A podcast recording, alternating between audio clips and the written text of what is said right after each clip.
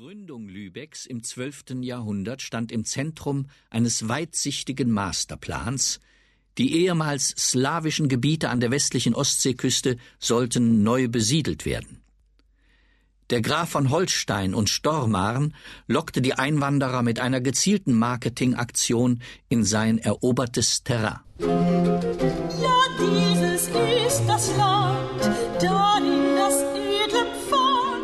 Da das Land verlassen ist, schickt der Graf Boten nach Flandern und Holland, Utrecht, Westfalen und Friesland, dass jeder, der zu wenig Land hat, mit seiner Familie kommen soll, um den schönsten, geräumigsten, fruchtbarsten, an Fisch und Fleisch überreichen Acker nebst günstigen Weidegründen zu erhalten.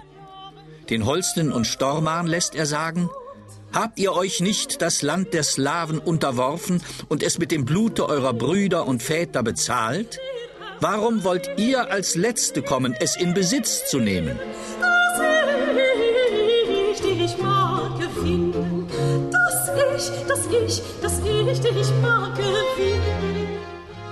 Die Lage auf der Halbinsel zwischen den Flüssen Wakenitz und Trave eignete sich perfekt für den Fernhandel als Seehafen am südwestlichen Zipfel der Ostsee. Hier entstand eine Stadt. Ihre Bewohner verwalteten sich weitgehend selbst. Der Name Lübeck wurde mutmaßlich von der altslawischen Vorgängersiedlung Ljubice abgeleitet. Dass das deutsche Wort Liebchen also Pate stand, ist eher unwahrscheinlich.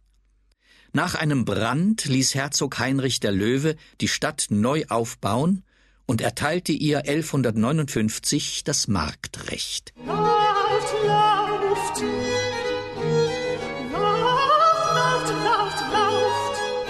Der Herzog aber sendet Boten in die Hauptorte und Reiche des Nordens, Dänemark, Schweden, Norwegen und Russland, und bietet ihnen Frieden, dass sie Zugang zu freiem Handel in seine Stadt Lübeck haben. Er verbrieft dort auch eine Münze, einen Zoll und höchst ansehnliche Stadtfreiheiten.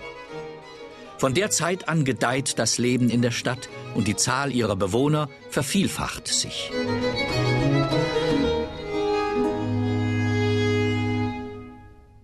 Kapitalkräftige Kaufleute zogen zu, um sich vom ersten deutschen Fernhandelsplatz aus den Ostseeraum zu erschließen. Neben Getreide und Fisch waren es vor allem Luxuswaren, die über Lübeck verschifft wurden. Prächtig gefärbtes Tuch aus dem Westen oder auch feines schneeweißes Salz aus Lüneburg. Im Gegenzug lieferten der Norden und Osten Europas edles Bienenwachs oder Pelze, mit denen sich die feine Gesellschaft des Mittelalters ausstaffierte.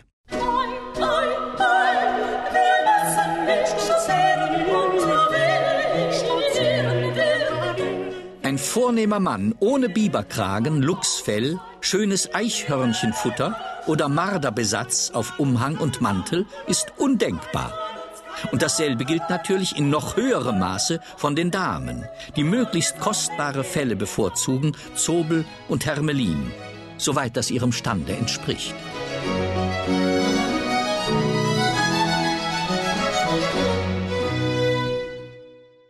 Die Fernkaufleute waren die einflussreichsten Bürger der Stadt.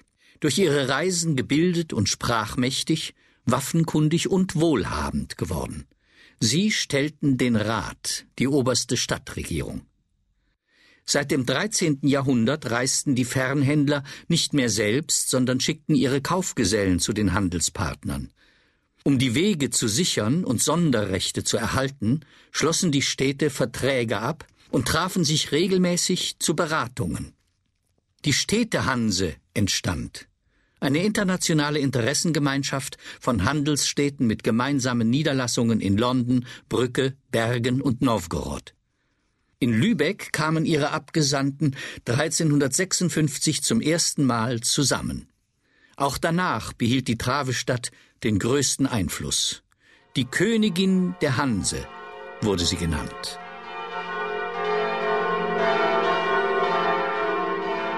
In eine der ältesten Kirchen im Süden der Stadt zieht der Bischof ein. Mit dem Dom will sich Herzog Heinrich der Löwe ein Denkmal setzen und so finanziert er den Neubau einer mächtigen romanischen Pfeilerbasilika. Doch der Rat und die Bürgerschaft trachten nach einer eigenen Kirche im Marienviertel. Hier im Zentrum wohnt die oberste Schicht der Gesellschaft. Der neue gotische Stil mit seinem Streben in die Höhe entspricht genau ihrem Geschmack.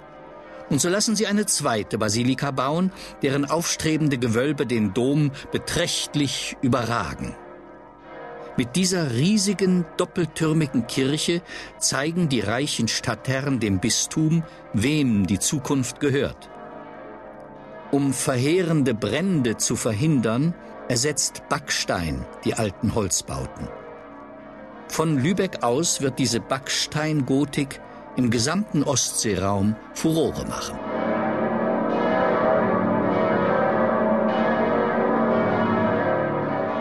Vor der neuen Marienkirche pulsierte das Herz der Stadt. Um den Markt wurden im 13. Jahrhundert ein Gewandhaus und ein Rathaus errichtet. Die Marienkirche avancierte zur offiziellen Ratskirche.